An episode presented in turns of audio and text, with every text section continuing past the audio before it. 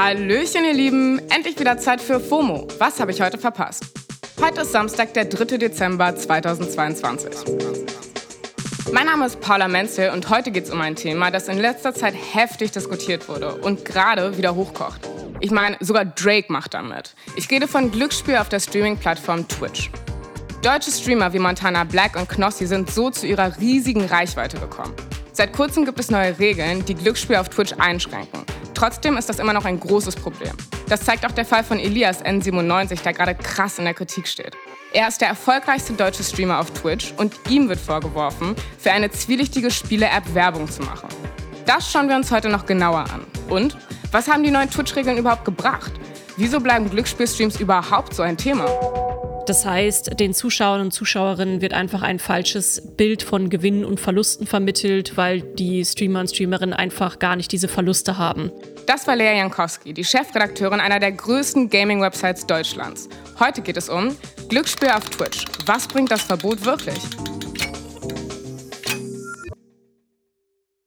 Hi, I'm Daniel, founder of Pretty Litter. Cats and cat owners deserve better than any old-fashioned litter. That's why I teamed up with scientists and veterinarians to create Pretty Litter. Its innovative crystal formula has superior odor control and weighs up to 80% less than clay litter. Pretty Litter even monitors health by changing colors to help detect early signs of potential illness. It's the world's smartest kitty litter. Go to prettylitter.com and use code SPOTIFY for 20% off your first order and a free cat toy. Terms and conditions apply. See site for details. Von Online-Glücksspielen haben wir sicher alle schon mal gehört. Vielleicht haben wir es selbst mal probiert, kennen jemanden, der oder die das schon mal gemacht hat oder haben zumindest schon mal so nervige Werbung dafür gesehen. Und das ist kein Wunder. Der Markt für Online-Glücksspiel ist riesig. Da steckt richtig viel Money drin und vor allem auch ein richtig krass lang anhaltender Hype. Und dieser Hype ist in den letzten Jahren vor allem auf die Streaming-Plattform Twitch übergeschwappt. Online-Casinos und StreamerInnen haben schnell erkannt, dass sich mit Glücksspiel-Content richtig viel Reichweite aufbauen lässt. Ja, und so haben dann eben tausende Leute StreamerInnen dabei zugeschaut, wie sie riesige Summen an Online-Slot-Maschinen verzocken. Oder ganz selten nochmal gewinnen. Ich bin Leia Jankowski und ich bin die Chefredakteurin von Mein MMO. Wir sind eine der größten deutschen Gaming-Webseiten und haben uns vor allem auf Social Gaming und Gaming Culture spezialisiert. Hallo Leia, danke, dass du heute dabei bist. Jetzt mal so ganz allgemein. Wieso sind Glücksspielstreams auf Twitch überhaupt so beliebt? Diese Casino-Streams, die sind mit sehr großen Emotionen verbunden. Wenn da also ähm, jemand super viel Geld reingehauen hat und dann kommt endlich der große Gewinn und alles blinkt und glitzert und dann, wenn ihr mal Clips davon gesehen habt, der Streamer, der springt dann in der Regel auch auf und schreit und ja, ich habe gewonnen und sehr viel Emotion, Emotion. So klingt es zum Beispiel, wenn Drake für das Online-Casino Stake zockt und ein paar Millionen beim Roulette gewinnt. Yeah, yeah, yeah.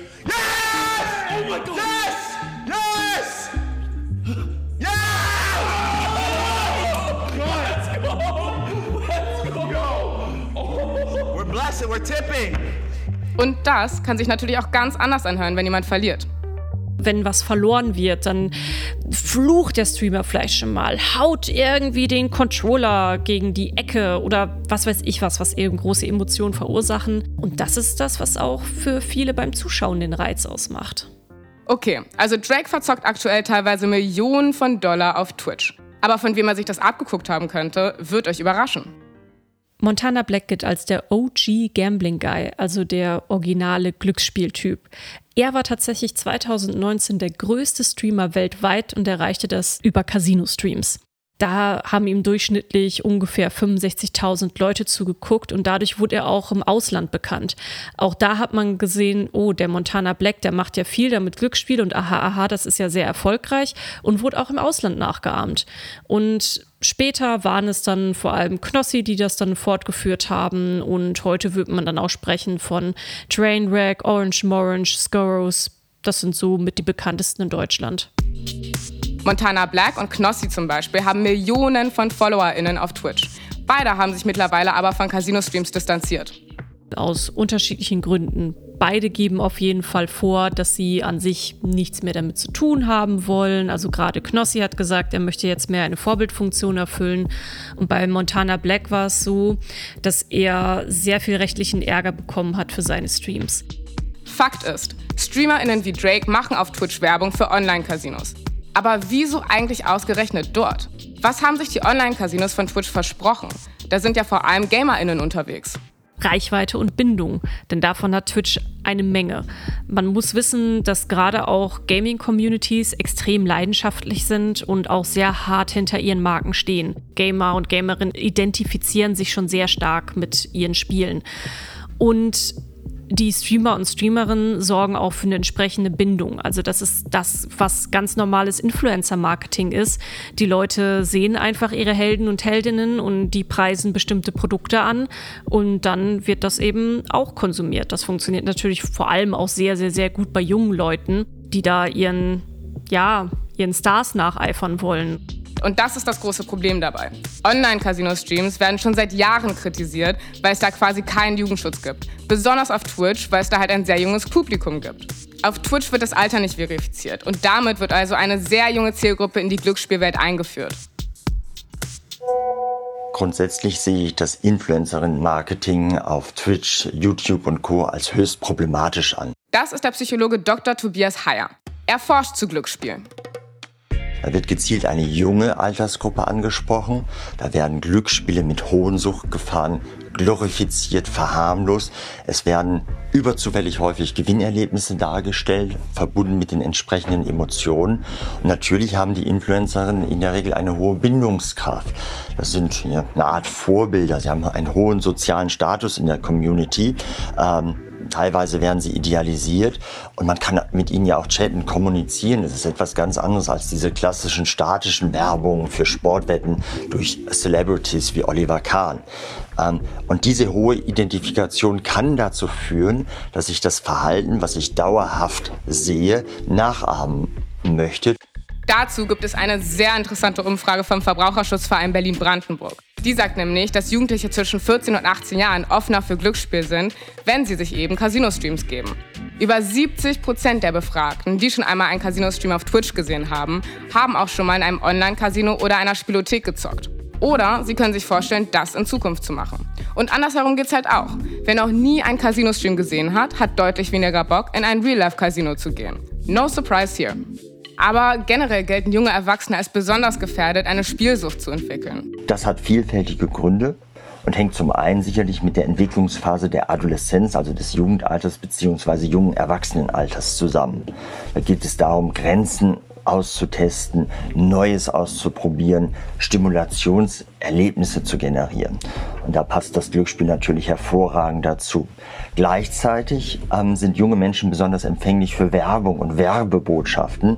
Sie lassen sich also entsprechend leicht durch Marketing, Sponsoring und Werbung beeinflussen. Und schließlich greift etwas, was wir kognitive Verzerrung nennen, die Kontrollillusion, äh, den Spielausgang beim Glücksspiel maßgeblich beeinflussen zu können. Und gerade junge Leute ähm, unterlegen diesem Irrglauben. Viele StreamerInnen haben Twitch deshalb schon kritisiert und sich unter dem Hashtag TwitchStopGambling klar positioniert. Und das wurde dann ein ganzes Movement. Allein auf TikTok hat der Hashtag weit über 400.000 Aufrufe. Der Druck auf Twitch wurde immer größer und Ende September hat die Plattform dann neue Regeln angekündigt. Und die gelten jetzt seit Mitte Oktober. Leia, was wurde dabei eigentlich genau verboten? Allen voran hat Twitch Casino-Anbieter gesperrt. Und darunter ist zum Beispiel auch Stake. Ganz kurz. Stake ist ein Online-Casino. Für das macht eben auch Drake Werbung und er hat dort regelmäßig in Livestreams gezockt.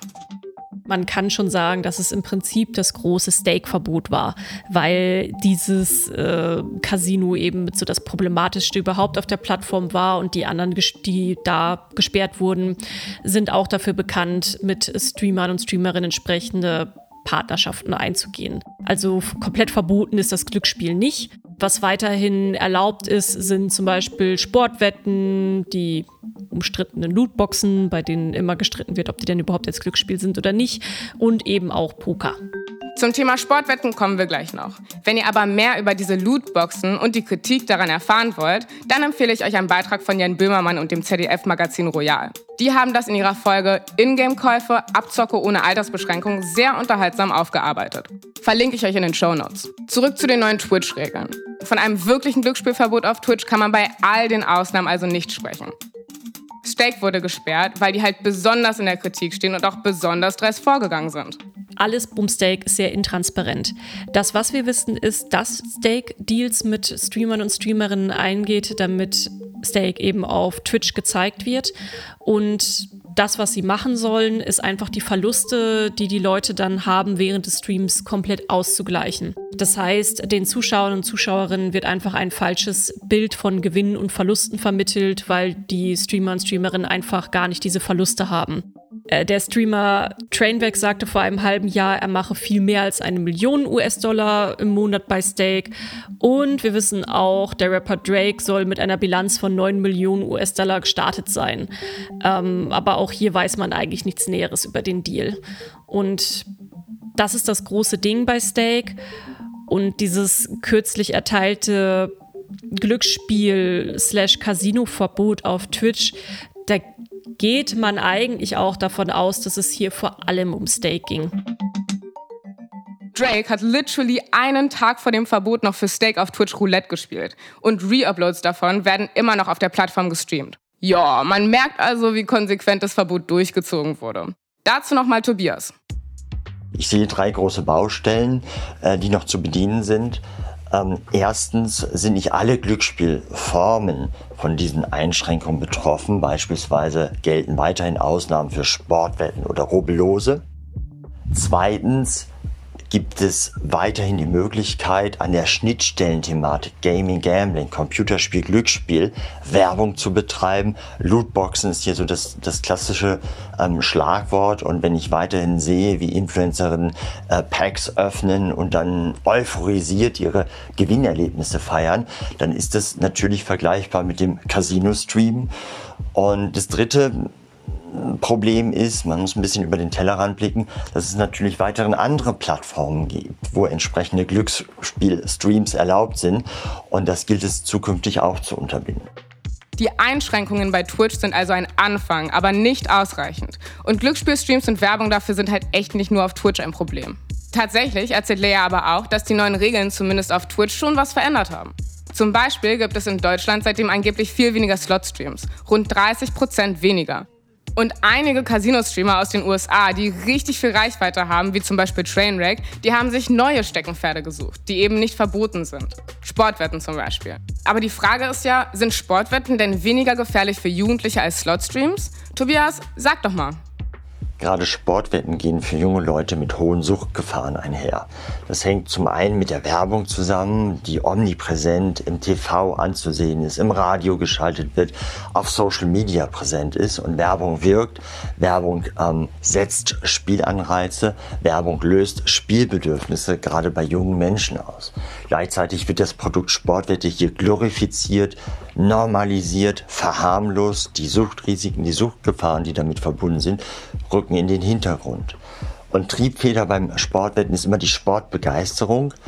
Ähm, und gerade junge Leute glauben, ihr vermeintliches Wissen im Bereich Sport, zum Beispiel beim Fußball, beim Sportwetten in einfacher und schneller Weise zu Geld machen zu können. Das ist natürlich ein Trugschluss, eine kognitive Verzerrung, aber diese hält sich gerade bei jungen Leuten besonders hartnäckig. Zu Sportwetten haben die Kolleginnen von Wissen Weekly auch eine interessante Podcast-Folge gemacht. Spielsucht, Zeithasse oder Suchtgefahr heißt die. Verlinke ich euch natürlich auch in den Show Notes.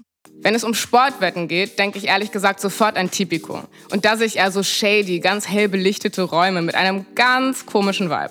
Irgendwie ähnlich wie bei einem Gefrierraum in der Fleischerei. Hell und shady. Aber es geht eben auch anders. Elias Nerlich ist E-Sportler und momentan der größte deutsche Twitch-Streamer. Sein Twitch-Kanal hat 1,3 Millionen FollowerInnen, sein YouTube-Erstkanal 1 Million, sein Zweitkanal 500.000. Er streamt unter dem Namen Elias N97 und zockt vor allem FIFA auf Twitch. So, und seit April 2021 wirbt er für die App Spitch, bei der es um Sportwetten geht, die eben nicht so shady wirken. Und genau dafür wird er jetzt kritisiert. Bei Elias muss man sagen, dass er bisher nicht groß durch Skandale aufgefallen ist. Das ist jetzt das erste Mal, dass er in der Form negativ in die Medienlandschaft gerückt ist. Und das ist passiert durch ein Video von dem YouTube-Kanal Simplicissimus. Der hat ein Video gemacht über die App Spitch im Zusammenhang mit Elias. Und äh, Spitch ist eine App, eine sogenannte Daily Fantasy Sports App. Die sind in den USA schon groß, in Deutschland gerade auf dem Vormarsch. Und für diese App macht er intensiv Werbung. Also Jürgen Klopp ist quasi das Gesicht der App, aber ähm, Elias ist sowas wie ein Markenbotschafter, der auch schon sehr lange mit Spitch verpartnert ist. Und das ist auch ein offizielles Lizenzprodukt der Bundesliga. Daily Fantasy Sports sind in den USA bereits ein Milliardengeschäft und für viele ExpertInnen richtig problematisch. Der Comedian John Oliver hat das in seiner Show Last Week Tonight schon im November 2015 auf den Punkt gebracht. Verlinke ich euch auch in den Show Notes. Und auch Spitch ist so eine App. Da kann man sich unter anderem für jeden Spieltag sein eigenes Fußballteam zusammenstellen. Wie funktioniert es genau, Leia? Es geht im Prinzip darum, man stellt seine Teams auf und je besser diese Spieler dann im echten Leben performen, also echte Fußballer, umso mehr Punkte gibt es. Und das, was jetzt angeprangert wird, ist zum einen die App an sich, aber auch natürlich Elias, wie er dafür wirbt. Denn sowohl App als auch Elias stellen hervor, dass man mit der App ähm, im Prinzip Skill braucht, also Fertigkeiten braucht. Äh, man muss Zahlen analysieren können, die, den Sport kennen, die verschiedenen Spieler kennen, um da wirklich gut dastehen zu können. Aber das ist einfach trotzdem so, dass man hier auch in der App natürlich gambelt, weil niemand kann voraussehen, ob jetzt wirklich Thomas Müller das Tor schießt oder nicht. Und deswegen stehen diese Angebote im Allgemeinen immer wieder in der Debatte, ob sie Glücksspiel sind oder nicht. Und ähm, das gilt eben ja auch für andere Anbieter in der Form, dass es immer wieder umstritten ist. Und genau darum geht die Diskussion und äh, genau dieses Beschönigende wird ihm vorgeworfen, aber eben auch der App, ähm, dass eben nicht von Glücksspiel gesprochen wird. Na klar, man braucht schließlich Skills, also kein Glücksspiel. Irony off. Elias bietet unter vielen seiner Videos Startguthaben für Spitch an und er erwähnt an keiner Stelle, dass dabei auch eine ordentliche Portion Glück im Spiel ist. Er betont eher, wie sehr man das Game als Spieler in der Hand hat und dass man mit Skills echtes Geld verdienen kann. Durchschnittlich schauen ihm in seinen Streams 36.000 Leute zu. Das macht ihn halt momentan zum größten deutschen Streamer auf der Plattform. Und das ist echt nicht ganz unwichtig, weil vor allem junge Männer für solche Angebote besonders suchtgefährdet sind. Also so ziemlich das Zielpublikum von Elias. Wenn ihr noch mehr über die Vorwürfe, das Prinzip von Spitch und die Rechtslage erfahren wollt, ich verlinke euch mal ein ganz gutes Aufklärvideo vom YouTube-Kanal Simplicicismus in den Show Notes. Das, was Elias macht, also die App in seinen Streams bewerben und verharmlosen, lässt sich natürlich nicht direkt damit vergleichen, wenn beispielsweise Drake Online-Roulette zockt. Sowas hat Elias übrigens auch noch nie gemacht. Aber Elias zeigt schon, wie unreflektiert und problematisch viele InfluencerInnen mit solchem Content umgehen. Und viele Studien sagen eben, dass Daily Fantasy Sports eindeutig Elemente von Glücksspiel enthalten. Und diese Apps werden immer beliebter in Deutschland. Und dafür gibt es aktuell noch keine Regeln. Nicht auf Twitch und auch sonst ist die Rechtslage sehr kompliziert. Legal, illegal, Glücksspiel, Videospiel, who knows? Das fühlt sich so an wie das International Waters der Sportwetten. Spielsucht ist eine super ernste Sache. Und die Gefahr, die entsteht, wenn Online-Glücksspiele genau dort beworben werden, wo die meisten UserInnen durch ihr Alter gefährdet sind, die muss auf jeden Fall ernster genommen werden. Von Twitch, InfluencerInnen, die das Ganze pushen und auch von UserInnen, die das abfeiern. Und vielleicht sollte der deutsche Jugendschutz auch mal genauer hinschauen, was im Neuland Internet alles so abgeht. Aber dass es der Hashtag TwitchStopGambling so weit geschafft hat, zeigt ja irgendwie auch, dass es dafür schon innerhalb der Community ein Bewusstsein gibt und ein Umdenken stattfindet. Und die Verbote auf Twitch sind auch ein Schritt in die richtige Richtung. Not all is lost also. An dieser Stelle noch ganz wichtig. Falls ihr Probleme mit Spielsucht habt oder euch um Angehörige sorgt, könnt ihr euch an die Bundeszentrale für gesundheitliche Aufklärung wenden. Unter der kostenlosen Hotline 0800 137 2700 erhaltet ihr Hilfe und könnt euch beraten lassen. Die Infos findet ihr auch nochmal in den Show Notes. Und das war's für heute mit FOMO. Danke an Leia und Tobias an dieser Stelle. Wir hören uns Montag wieder hier auf Spotify. Da mit meiner Kollegin Jasmin. Habt ihr schon mal über Twitch Glücksspiele geschaut? Und was haltet ihr davon? Schreibt uns an. FOMO ist eine Produktion von Spotify Studios in Zusammenarbeit mit ACB Stories. Lasst uns ein paar Sterne da und folgt uns mal auf Spotify. Tüdelü!